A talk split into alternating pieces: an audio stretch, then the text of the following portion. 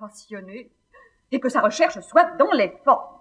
Premièrement, il doit voir au temple, ou à la promenade, ou dans quelque autre cérémonie publique, la personne dont il devient amoureux. Ou bien être conduit fatalement chez elle par un parent ou un ami et sortir de là tout rêveur et mélancolique. Mmh. Il cache un temps sa passion à l'objet aimé. Et cependant lui rend plusieurs visites, où l'on ne manque jamais de mettre sur le tapis une question galante qui exerce les esprits de l'assemblée. Le jour de la déclaration arriva qui se doit faire ordinairement dans une allée de quelques jardins, tandis que la compagnie s'est un peu éloignée. Et cette déclaration est suivie d'un prompt qui paraît à notre rougeur et qui pour un temps bannit l'amant de notre présence. Ensuite, il trouve moyen de nous apaiser, de nous accoutumer insensiblement au discours de sa passion et de tirer de nous cet aveu qui fait tant de peine. Après cela, viennent les aventures. Les rivaux qui se jettent à la traverse d'une inclination établie, les persécutions des pères, les jalousies conçues sur de fausses apparences, les plaintes, les désespoirs, les enlèvements. Qu'est-ce qui s'ensuit? Voilà comme les choses se traitent dans les belles manières. Et ce sont des règles dont en bonne galanterie on ne saurait se dispenser. Mais, en venir de but en blanc à l'union conjugale, ne faire l'amour qu'en faisant le contrat du mariage et prendre justement le roman par la queue, encore un coup mon père, il ne se peut rien de plus marchand que ce procédé. J'ai mal au cœur de la seule vision que cela me fait. Quel diable de jargon entends-je ici Voici bien du hostile. En effet, mon oncle, ma cousine donne dans le vrai de la chose. Le moyen de bien recevoir des gens qui sont tout à fait incongrus en galanterie. Je m'en vais gager qu'ils n'ont jamais vu la carte de tendre et que billets doux, petits soins, billets galants et jolis verts sont des terres inconnues pour eux. Ne voyez-vous pas que toute leur personne marque cela et qu'ils n'ont point cette terre qui donne d'abord bonne opinion des gens?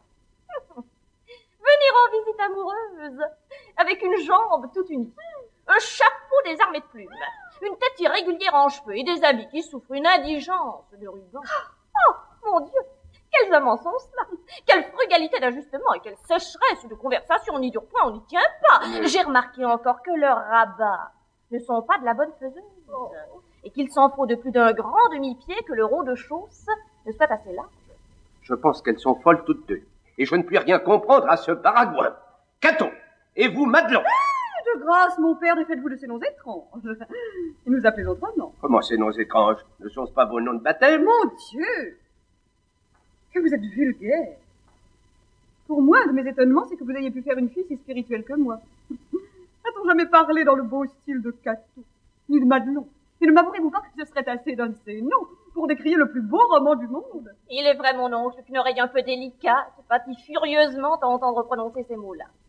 Et le nom de Polixène, que ma cousine a choisi, et celui d'Amette, que je me suis donné, ont une grâce dont il faut que vous demeuriez d'accord.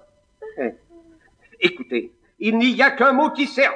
Je n'entends pas que vous ayez d'autres noms que ceux qui vous ont été donnés par vos parrains et marraines.